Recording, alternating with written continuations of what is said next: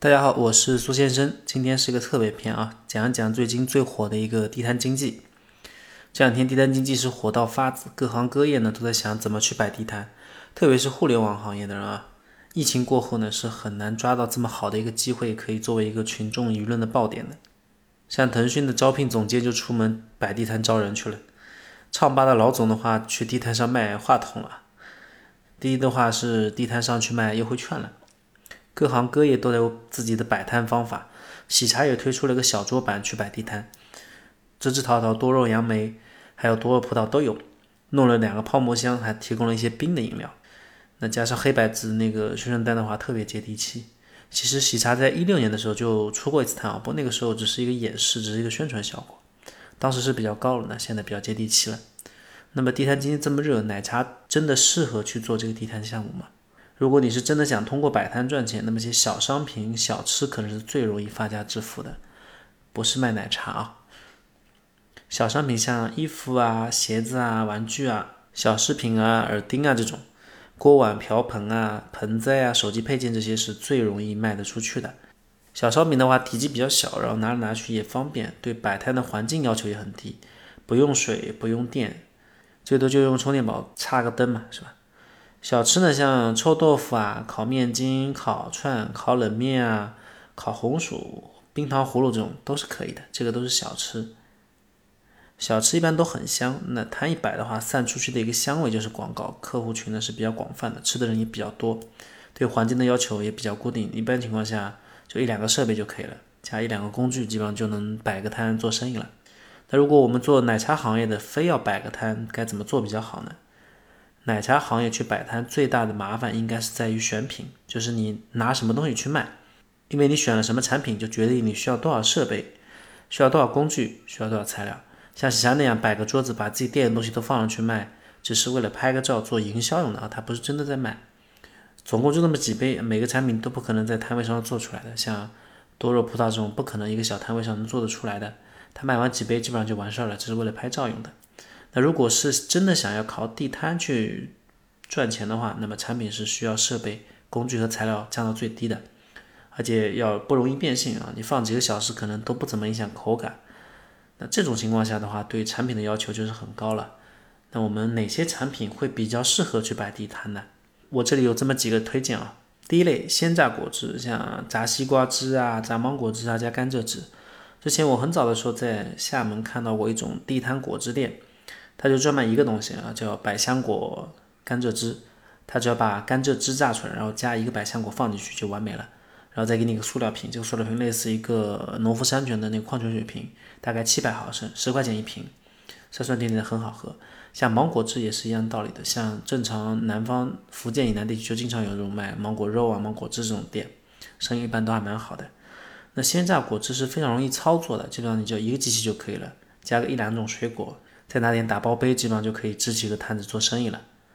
第二类冲泡类粉类的，像酸梅汤啊、山楂汁啊，这个比较简单又比较便宜，买包粉加点水放进保温桶就可以了啊。出品的话只要直接倒水就可以了，而且口感一般都会比较，嗯，比较容易适合大粉的，一般比较酸爽嘛，都会偏向于酸爽类的。第三类呢，珍珠奶茶，这个稍微难一点啊，就是这样最好是要提前准备好茶汤。要煮好珍珠，调好奶精，客户要的时候呢，你倒一起就可以了。这类产品呢是需要由门店做支持的，最好是门店附近的摆摊，半成品是可以直接跟得上的。第四类简单水果茶，比如蜜雪冰城的冰鲜柠檬水，成本低，容易操作，量大实惠，在出门杯里面压好那个柠檬片，加茶汤或者水，加冰块，加果酱就可以了。不要去做那种要很多水果的。第一呢是备料比较麻烦，出品也麻烦；第二是容易氧化变性，影响口感；第三呢价格高，容易导致你利润下降。你又不能在地摊上卖个二十多的奶茶，是不是？不太接地气。那怎么去卖呢？如果你产品准备好了，怎么样给自己的摊位包装一下呢？如果有条件的话，肯德基那种专门的推车是最好的，上面写着那个 KFC 的标记啊，还有现磨咖啡啊，还有一些广告立面啊，这种这是最好的，比较干净，比较专业，而设备是比较全的。